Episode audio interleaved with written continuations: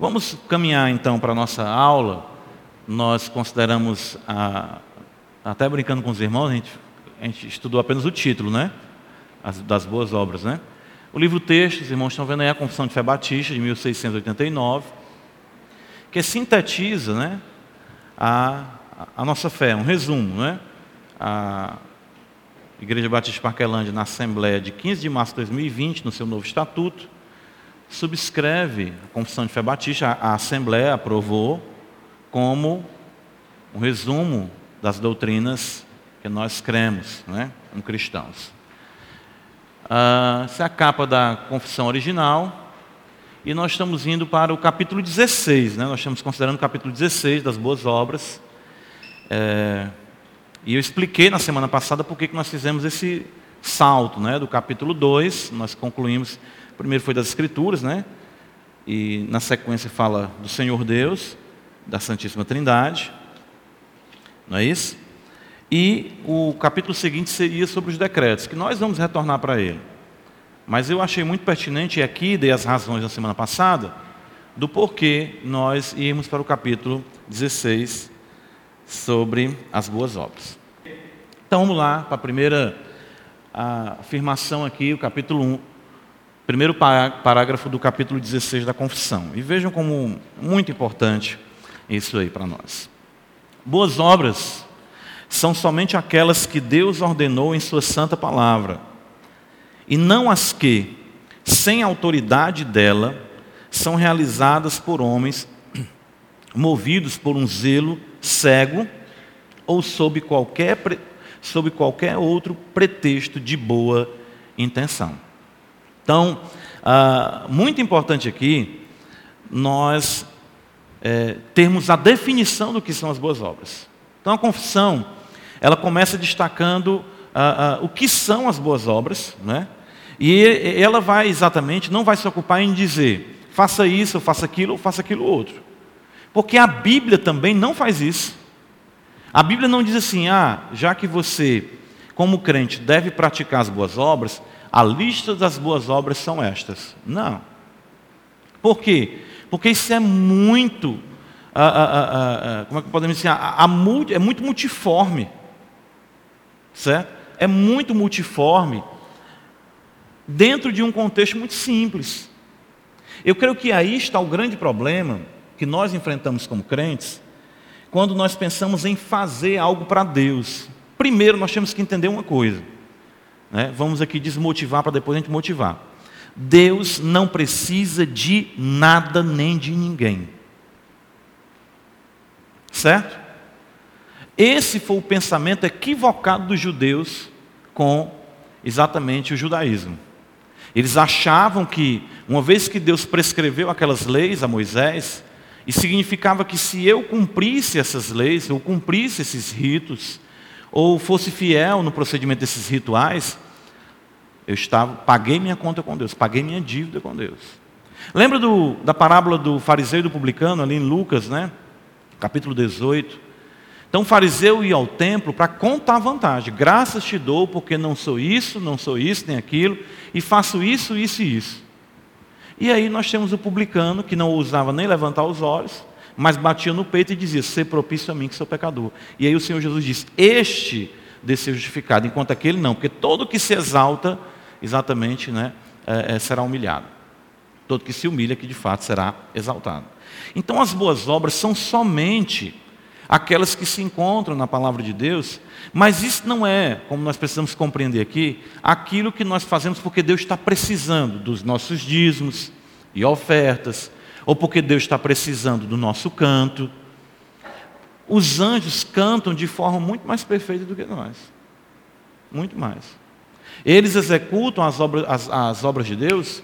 A Bíblia fala que eles são, os seus ministros são como ventos, né? ah, eles são prontos a obedecer ao Senhor muito mais do que nós mesmos. Tanto que o parâmetro para a nossa obediência é o céu. Está na oração do Pai Nosso. Seja feita a tua vontade, assim na terra como aonde? Então os céus já obedecem exatamente à vontade de Deus. Aqui, tá, hoje está descendo mais aqui, né? É, a vontade de Deus, muito mais do que a gente. Né? Os céus obedecem exatamente à vontade de Deus. Então, Nós não. É, tem um salmo que diz assim, não estou lembrando agora do texto, que diz assim: o Senhor fala, porventura é, bebo sangue de animais, ou, ou, ou como esse sacrifício que vocês oferecem? Outro salmo diz: nem todas as árvores do Líbano, nem todas as alimárias do campo seriam suficientes para agradar o nosso Deus.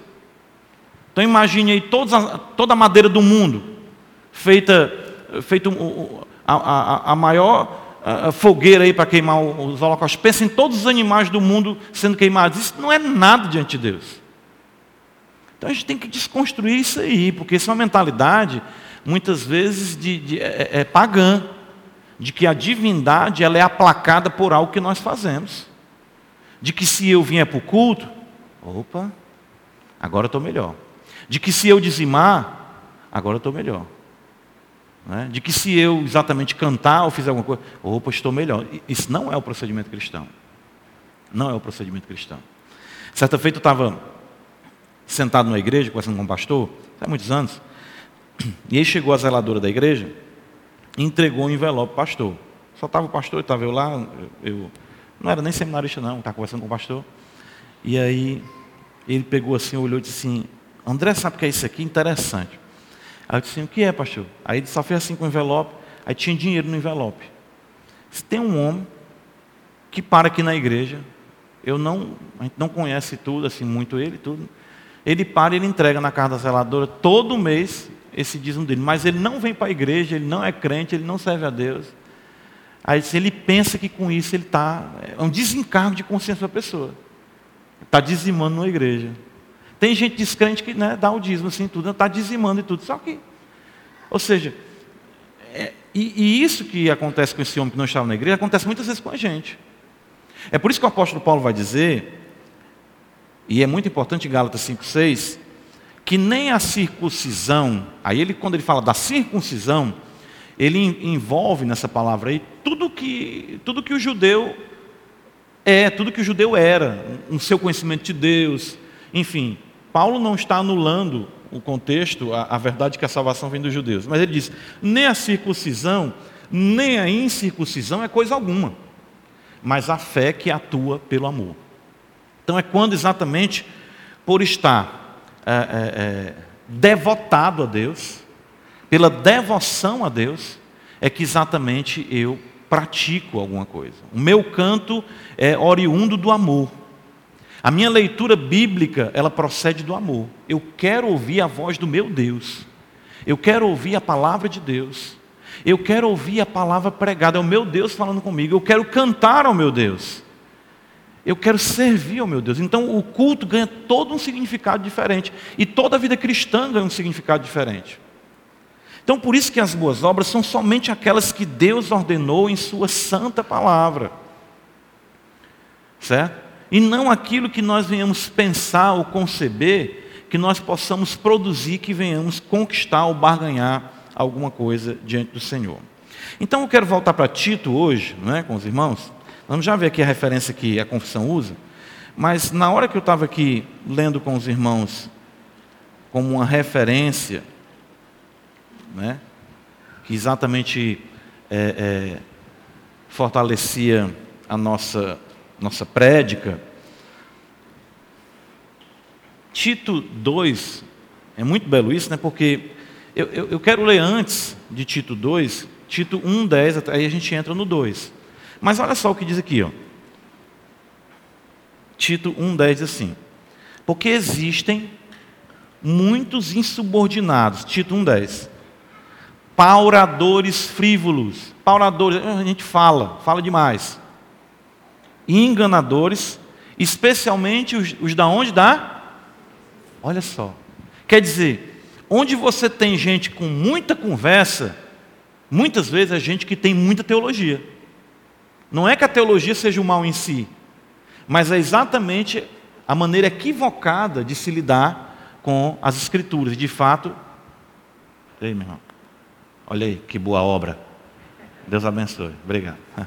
Ah, então, é, é, é, essa é uma maneira equivocada de se lidar com as escrituras. E de fato, eu, eu, eu até é, costumo dizer assim, deixa eu ver o que é que eu posso aqui a, a, a abstrair das escrituras, né? Aí na mesma hora eu penso, deixa eu ver o que, é que as escrituras vão fazer comigo. Porque exatamente a leitura bíblica salutar, para o cristão com o tempo, ele vai perceber que não é o que ele faz com o texto, é que o texto faz com ele. E o texto domina o crente. Né? Ele, ele, né? E eu lembrando aqui mais uma vez, né? fala aqui do pastor Cleiton, quando você lê a Bíblia, existe uma, uma relação de apropriação das escrituras para com o seu ser. A leitura do crente é assim. Não é que você se apropria da verdade, é a verdade que se apropria de você. Ela começa exatamente a, a envolver o seu ser. E a dizer, não, sim, por aqui, você pecou, está certo, é dessa forma, te arrepende. E aí veja, ele fala aqui, é preciso fazê-los calar, porque andam pervertendo casas inteiras, ensinando o que não devem, por torpe ganância. Ensino. Eram didáticos. Foi mesmo dentre eles o seu profeta que disse: cretenses, sempre mentirosos, feras terríveis, ventos preguiçosos. Tal testemunho é exato, portanto, repreende-os severamente para que sejam sadios na fé. E o que é ser sadio na fé? Interessante, olha. Eles estão fazendo com o conhecimento, com a palavra de Deus, coisas más. Então veja como pode ser letal o trato equivocado com as Escrituras. Não se ocupem com fábulas judaicas, Está vendo? Nem com mandamento de homens, mandamentos de homens desviados da verdade. Percebam, desviado aqui não é a sua concepção de gente desviada, não, da igreja não.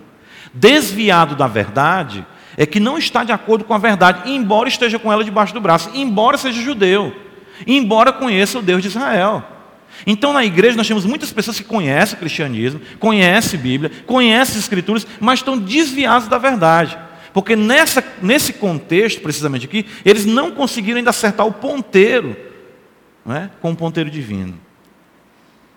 E aí Paulo vai dizer: todas as coisas são puras para os puros, todavia para os impuros e descrentes nada é puro, porque tanto a mente como a consciência deles estão corrompidas. Veja só, no tocante a Deus professam conhecê-lo, Entretanto, negam por suas o quê?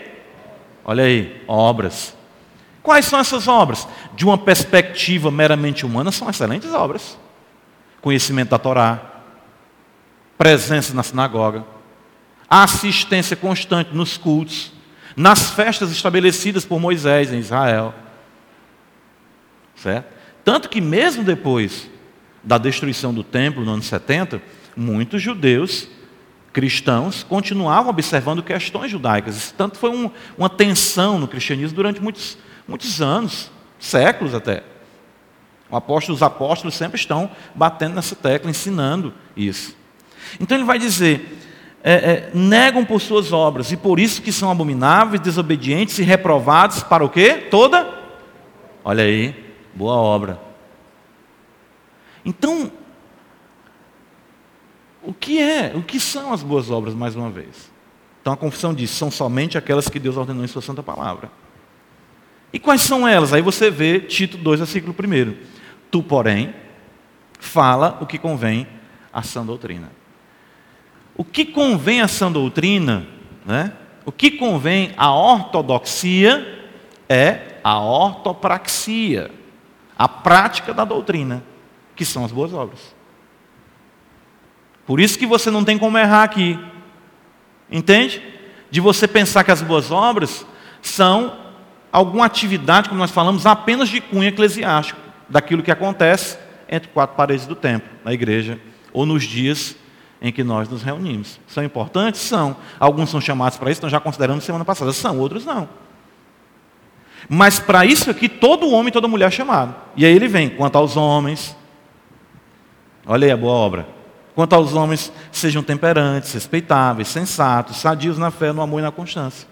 Então, um homem praticando boas obras, sendo homem, refletindo a varonilidade de Cristo, que é o que Paulo vai dizer em Efésios capítulo 4, que os pastores e mestres são designados para o aperfeiçoamento dos santos, para que eles alcancem a varonilidade, a estatura de Cristo Jesus.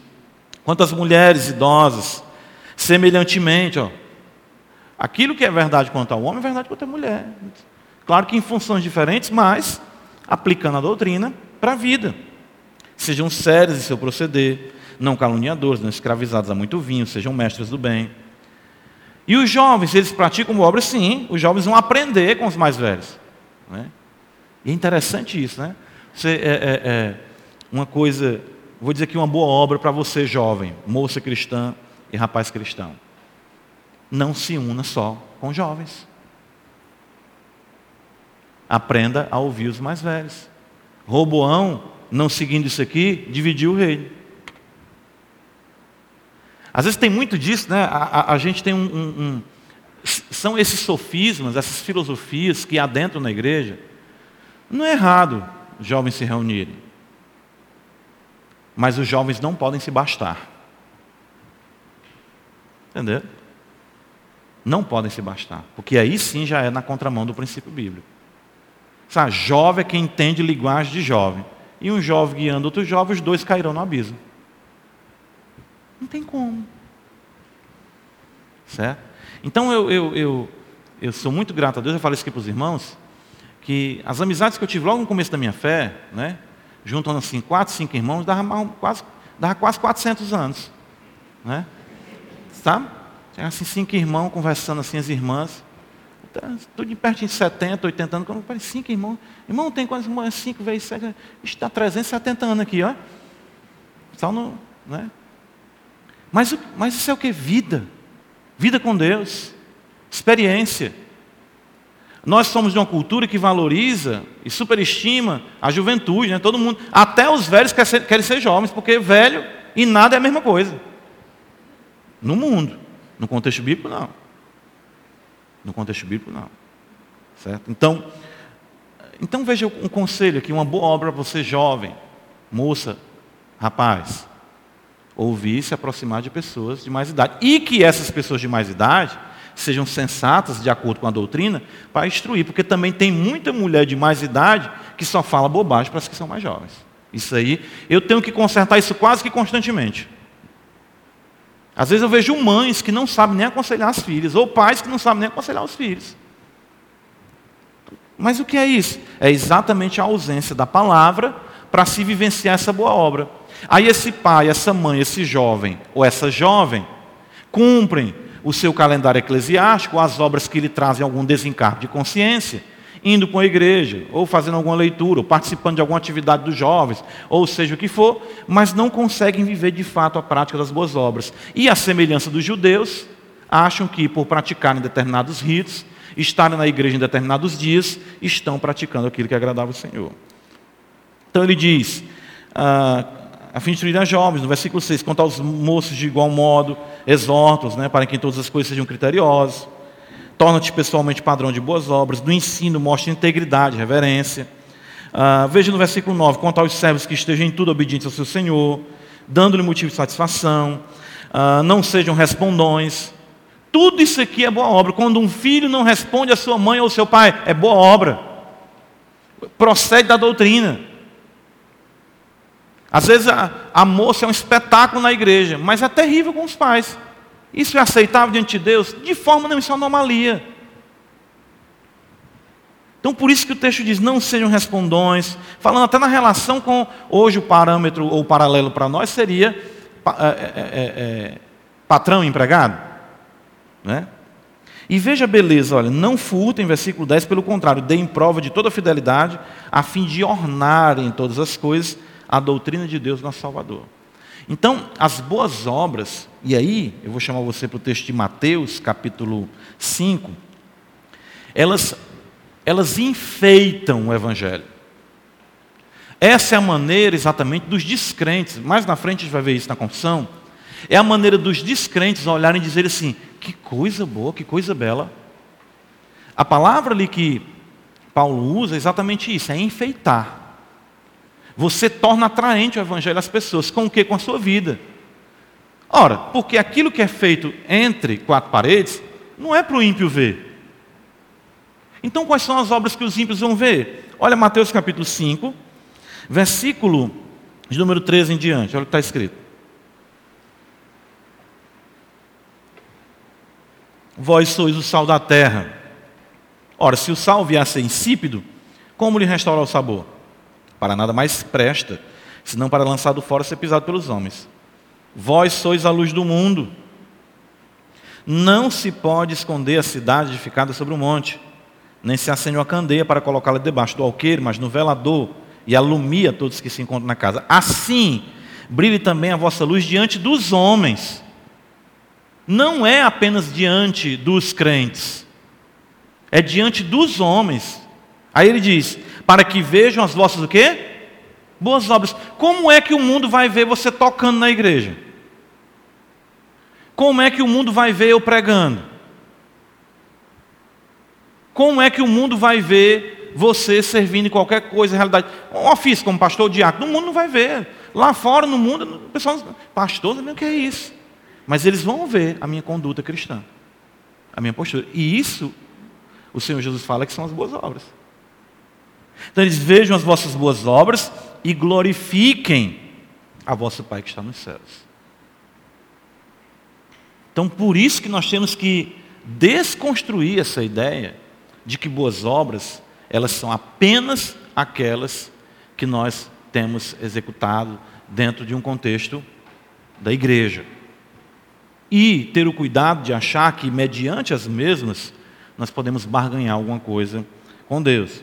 Olha só aqui as referências da confissão. É, são duas, Miquéias e Hebreus. E no texto aí de, de Miquéias, olha o que está escrito aí para nós. Ele te declarou, homem, o que é bom e o que é o que é bom e que é o que o Senhor pede de ti. O que é que o Senhor pede de ti? Que pratiques a justiça. Justiça aí sintetiza toda a verdade, tudo aquilo que reflete o caráter de Deus para nossas vidas, codificado e sintetizado para nós nos Dez Mandamentos. A classe aqui que os irmãos tiveram com o pastor anteriormente. Ames a misericórdia e andes humildemente com teu Deus. É isso que o Senhor quer de ti. Isso é que são as boas obras. Eu quero viver integramente para a glória de Deus. Aí cada vez mais, como nós vimos hoje no texto de Josué, o Senhor vai dizendo, falta essa parte, falta essa terra. Tem um lugar montanhoso ali, tem gente ali. Tem malícia aqui, tem isso aqui. Aí Senhor vai mostrando. Então a justiça ela vai se apropriando de nós. E conhecereis a verdade, o que é que diz o restante do texto? E a verdade vos libertará. Ela vai libertando. Ela vai se apropriando. A justiça. E aí você, uma vez observando o parâmetro da justiça, que é o próprio Deus, e quão distante dele você está, de modo que nunca você vai se adequar plenamente ao caráter do Deus justo, e você vai entender que você foi aceito unicamente por conta de quê? Misericórdia. Então você vai amar a misericórdia, ou seja, o fato desse, desse amor demonstrado para com você, que é o que você tem que demonstrar para com o próximo. Justiça misericórdia. Quem entende misericórdia nunca vai erguer, nunca vai andar de nariz empinado. Vai sempre andar como? Humildemente com teu Deus. Aqui é a síntese né, em Miquéias do que são as boas obras. Você nunca. É, é por isso que é tão contraditório, né? É, é tão absurdo você pensar assim: água enxuta. Mas não existe. Né? Você pensar, sei lá, qualquer outro absurdo aí, você crente arrogante. Meu Deus, e aí eu entendo. Por que, que o Senhor Jesus fala lá em Laodiceia? Eu estou a ponto de o quê? Vomitar-te. Deus resiste aos soberbos. Né? Pessoal, olha, eu estou falando isso aqui porque eu fiz assim. Os irmãos deveriam reconhecer o que eu fiz. Sabe? Eu fico impressionado, vou abrir esse parênteses aqui mais pastoral ainda, de como as pessoas né, não, não se achegam mais hoje à igreja impactadas pelo Evangelho com arrependimento e fé. As pessoas se achegam à igreja com querelas. Não, não, não são poucas as vezes, ao terminar um culto, ao terminar às vezes um EBD, que, que as pessoas, as visitantes me, me procurar aqui, é, saber o posicionamento da igreja quanto a isso, isso, aquilo, outro. Por que, que a igreja faz assim, por que a igreja não faz desse jeito? Eu estou vendo aqui, estive analisando e tudo e tal. Raramente alguém chega impactado com a justiça, com a misericórdia, e diz assim: Pastor, pelo amor de Deus, eu, eu, eu vivi uma vida completamente errada, eu quero servir o meu Senhor. E, e, aqui eu ouvi a palavra, meu Deus, eu sou muito grato, eu não sou nem digno de estar aqui, eu posso estar aqui ouvindo a palavra. A gente não escuta isso aí hoje em dia. Sinto falta disso. Sinto muita falta disso. Eu vejo as pessoas escolhendo uma igreja como um, um objeto de, de assim, de, da minha, da minha, do meu exercício religioso de que ela tem que se adequar a parâmetros da minha perspectiva histórica, teológica, exegética. Eu não vejo as pessoas dizendo assim, eu ouvi a palavra aqui. Né? Eu, eu, eu lembro, eu guardo as coisas, né? Assim, a gente vai ficando mais velho, depois a gente vai esquecendo mais, mas enfim. Né? Mas eu me lembro, essas coisas são importantes a gente destacar. Eu lembro quando o irmão Fado estava aqui falando na frente, eu já vi ele falar outras vezes. Quando ele ouviu o pastor Cleito falando, não esqueça, eu guardo isso no meu coração. Sobre os ossos secos ali com o profeta Ezequiel. O que é que ficou marcado para o irmão? Uma pregação que trazia a realidade do poder do Espírito Santo em trazer vida, poder, graça sobre a igreja. Hoje as pessoas chegam, não impactadas por justiça, nem por misericórdia. Né? Como é que uma pessoa dessa vai andar humildemente com Deus? Como? Como uma pessoa dessa vai exatamente produzir frutos agradáveis ao Senhor? E é isso que nós estamos experienciando em toda a realidade do nosso contexto evangélico hoje em dia. A gente tem que ter muito cuidado com isso. A outra referência, veja só, é de Mateus, não, Hebreus, Mateus na frente. Olha o que está escrito. O autor aos Hebreus, concluindo a sua epístola, diz: Vos aperfeiçoe em todo bem, para cumprirdes a sua vontade que é a vontade de Deus? Nós acabamos de ver o profeta Miquel dizendo o que é que o Senhor quer. Operando em vós o que é agradável diante dele, por Jesus Cristo. Porque tudo que nós fazemos é carente, não, nenhuma, entenda isso, irmão e irmã. Né? Às vezes a gente tem um equívoco, isso é muito comum, já vi isso também acontecer. De que a pessoa, quando não era crente, ela tinha um talento. Não estou falando do talento bíblico, não, viu? Talento bíblico ali é dinheiro, né? Mas uma habilidade. Ah, ela era, sei lá, um, um, um musicista. Ele era um, um cantor, um tocador excepcional.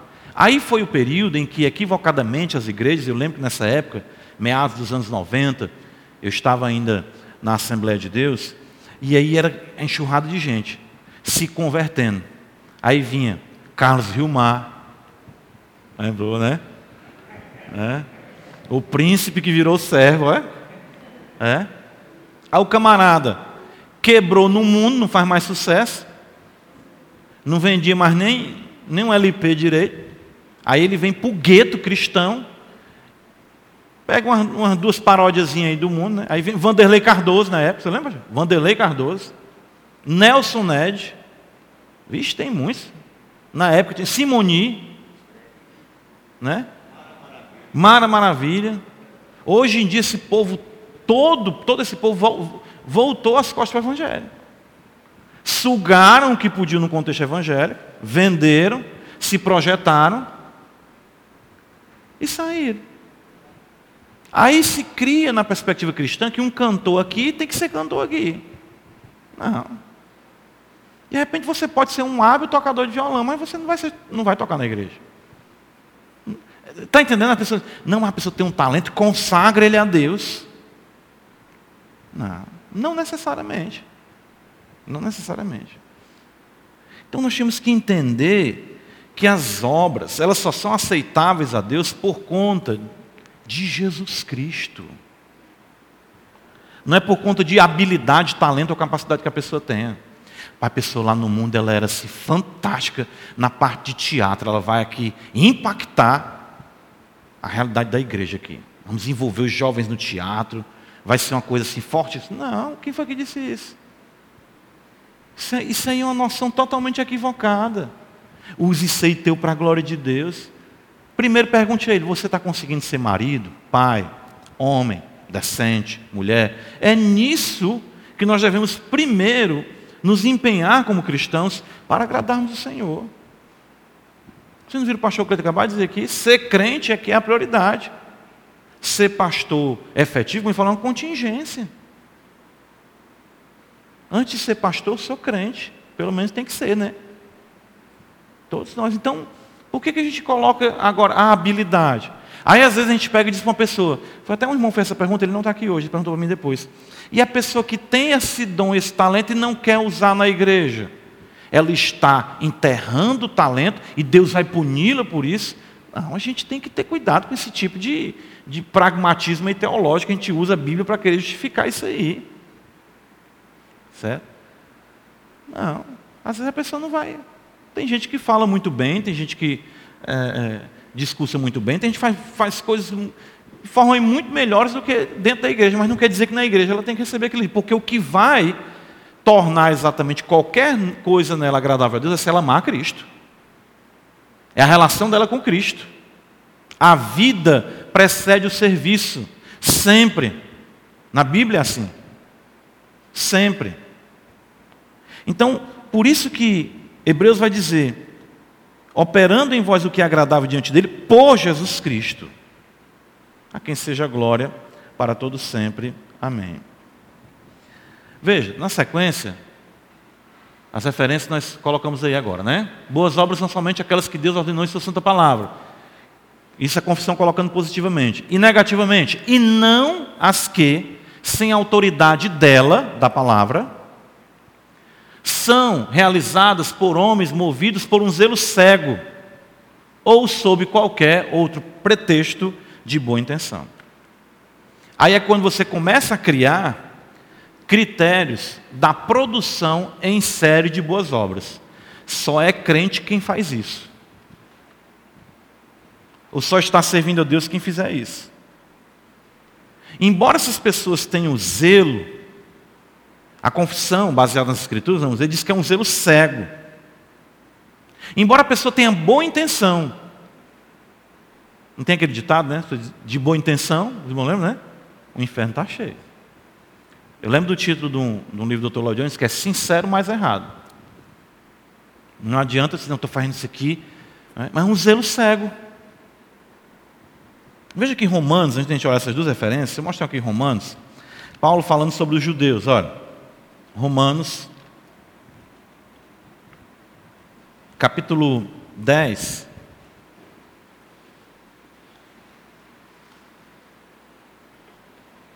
Está escrito assim: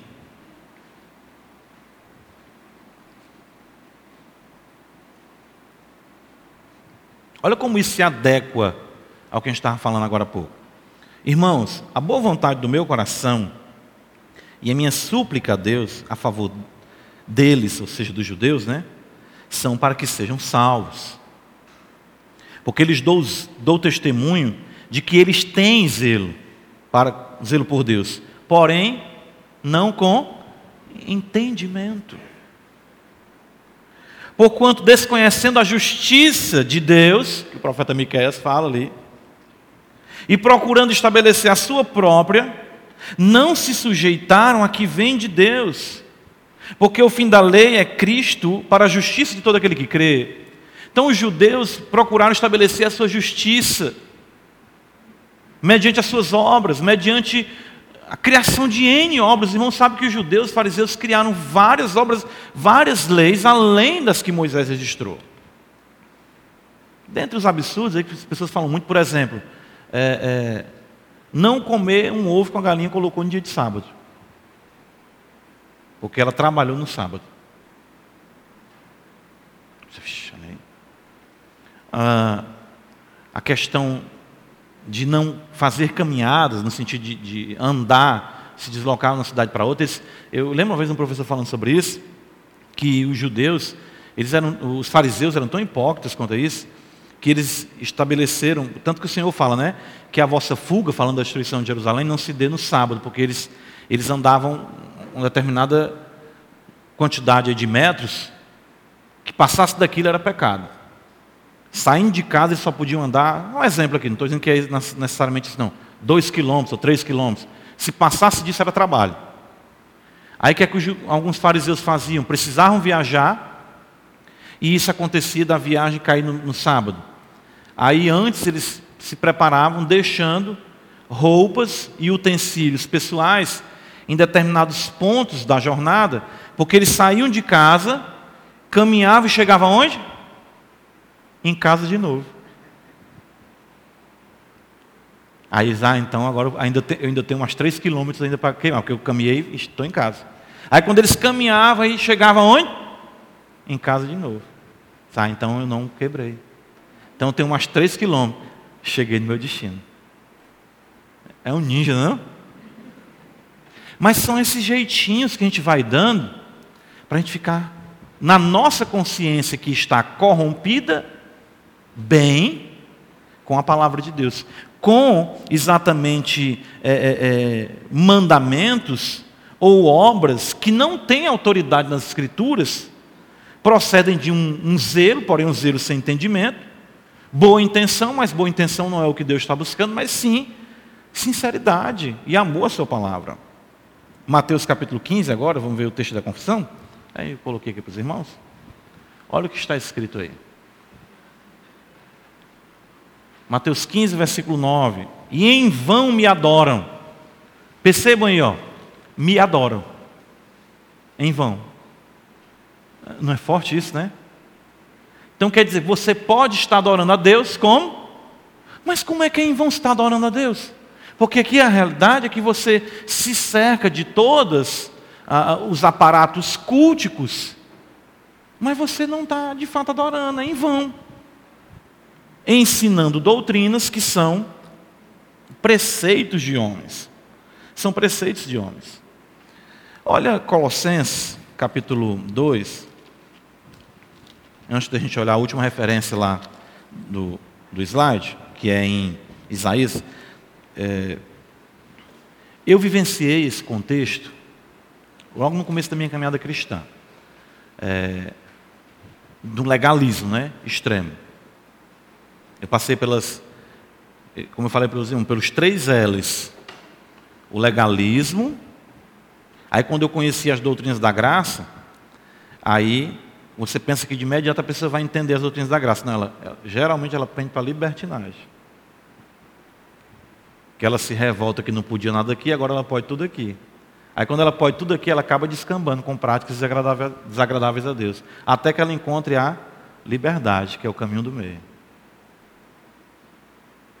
E no contexto do legalismo, quando eu fui massacrado por ele, chegou o ponto assim de. Né, eu, eu, eu disse, meu Deus, eu não podia.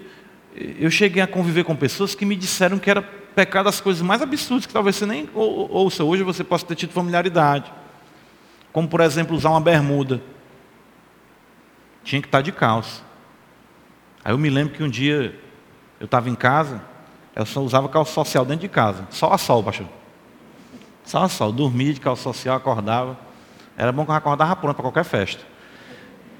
Aí eu peguei um dia, tirei a calça, botei a bermuda em casa, Aí eu senti assim um frio, uma coisa assim, né? Aí, não, vou botar a calça de novo. Aí comentei com o irmão.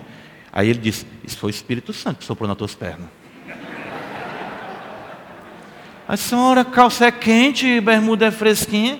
No Ceará, o Espírito Santo que soprou nas tuas pernas. Cuidado, irmão. Vixe, meu Deus do céu. Cuidado, dessa vez foi um sopro, da outra vez não sabe. Eu valo. Aí pronto. E aí chegava aos extremos, né? Não pode ver uma televisão, né? é pecado, né? não pode praticar um esporte, né? enfim. E eu, eu cheguei a um ponto que, sinceramente, irmãos, eu lembro desse dia como se fosse hoje. Entrei no meu quarto, passei pela sala, olhando de lado para não olhar para a televisão, em casa, o pessoal estava assistindo. Entrei no quarto, sentei no chão do meu quarto, estava com a Bíblia, lembro com vocês, uma Bíblia anotada, lembra, a Bíblia anotada, né, notas de estudo. E aí eu comecei a chorar. Eu disse, meu Deus, eu fiquei desesperado. Eu disse, meu Deus, tudo não consigo ser crente, não, é muito difícil. Aí eu lembro até de uma história que, uma vez eu estava conversando com a Helene, a gente solteira ainda, sentou um irmão que era tão alegre, brincava, tu chegou sentando, a gente baixou a cabeça assim. Eu disse, o que foi, irmão? Disse, o que foi, irmão? é muito difícil ser crente. Ai meu Deus, fala, meu Senhor. Aí foi quando eu peguei, não fiz isso para tirar sorte com a Bíblia, mas peguei a Bíblia e abri aleatoriamente e comecei a ler. E abri no texto de Colossenses. Aí comecei a ler aqui, no versículo 16. Ninguém, pois, vos julgue por causa de comida, bebida, o dia de festa, lua nova, os sábados, porque tudo isso tem sido sombra das coisas que haviam de vir, porém o corpo é de Cristo.